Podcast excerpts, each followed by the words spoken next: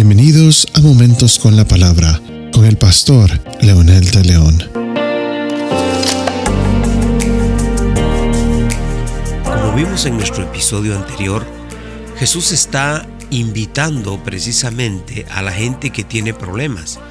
Y una de las características que mencionamos que Jesús describe en su misión es que hay personas que están cautivas y el cautiverio lo mencionamos de una manera tan interesante que estaba justamente en el entorno de Jesús, en la vivencia de Jesús, en el contexto de Jesús, en lo que pasaba en el Antiguo Testamento y aún en el Nuevo Testamento, como por ejemplo las personas que eran cautivas por los romanos o por algunas este, instituciones que tenían como propósito castigar a los individuos.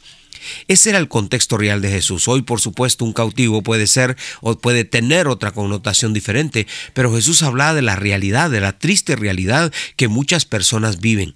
Al igual que menciona con los pobres, no solamente que carecen de capacidad de entender, pero también tienen incapacidad de ver cómo salir de ahí. Entonces el cautivo también es otro lenguaje figurado en el que muchas personas pareciera que están libres, que están fuera de la, fuera de la cárcel, pero la cautividad significa muchísimas otras cosas más, como mencionamos anteriormente, y que usted puede sacar sus propias conclusiones de acuerdo a lo que Jesús decía. La siguiente frase que Jesús menciona y dice claramente en Lucas 4:18, y la recuperación de la vista a los ciegos. ¿Quién realmente era un ciego en ese contexto? Otra vez, es un lenguaje figurado. No se refiere a un ciego que no puede ver, que no tiene capacidad de ver su camino. Está hablando de los ciegos que tienen ojos pero no pueden ver, como él mismo lo dice en eh, otro pasaje del capítulo 12 de San Juan, cuando dice, Él ha cegado sus ojos y endurecido su corazón para que no vean con los ojos y entiendan con el corazón y se conviertan y yo los sane, dice el Señor. En otras palabras, la ceguera es consecuencia de la maldad, de la terquedad, de la testarudez de los seres humanos, de volverse en contra de Dios, de no volverse a Dios.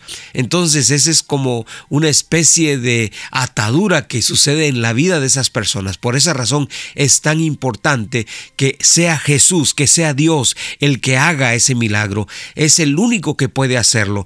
No es la autodisciplina, no es la autosuperación, no es el, el, el asistir a un psicólogo ni nada por el estilo porque aún podemos ver que este problema de la ceguera es mucho más poderoso y mucho más grande que nuestra capacidad de salir por nosotros mismos adelante. Pablo le dice a los corintios en los cuales dice Dios, el Dios de este mundo, ha cegado el entendimiento de los incrédulos para que no vean el resplandor del Evangelio de la gloria de Cristo, que es la imagen de Dios. Por eso vemos la importancia de que Dios intervenga. Ahí viene la importancia de la de Jesús para que vengamos a Él.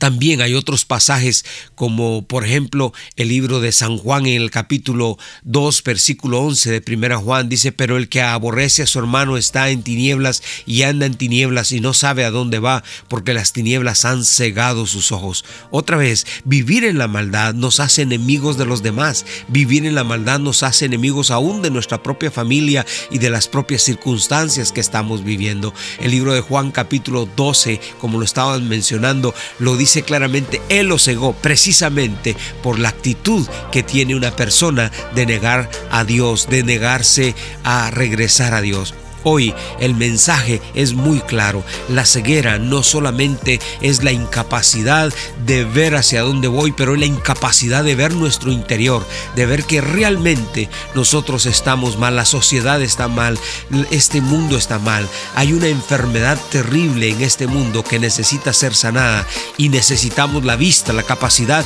de recuperar nosotros el camino a través de la vista que el Señor nos da. ¿Qué le parece si ora conmigo diciendo, Señor, yo necesito esa vista que tú estás prometiendo? Sé que en ningún lado la voy a conseguir.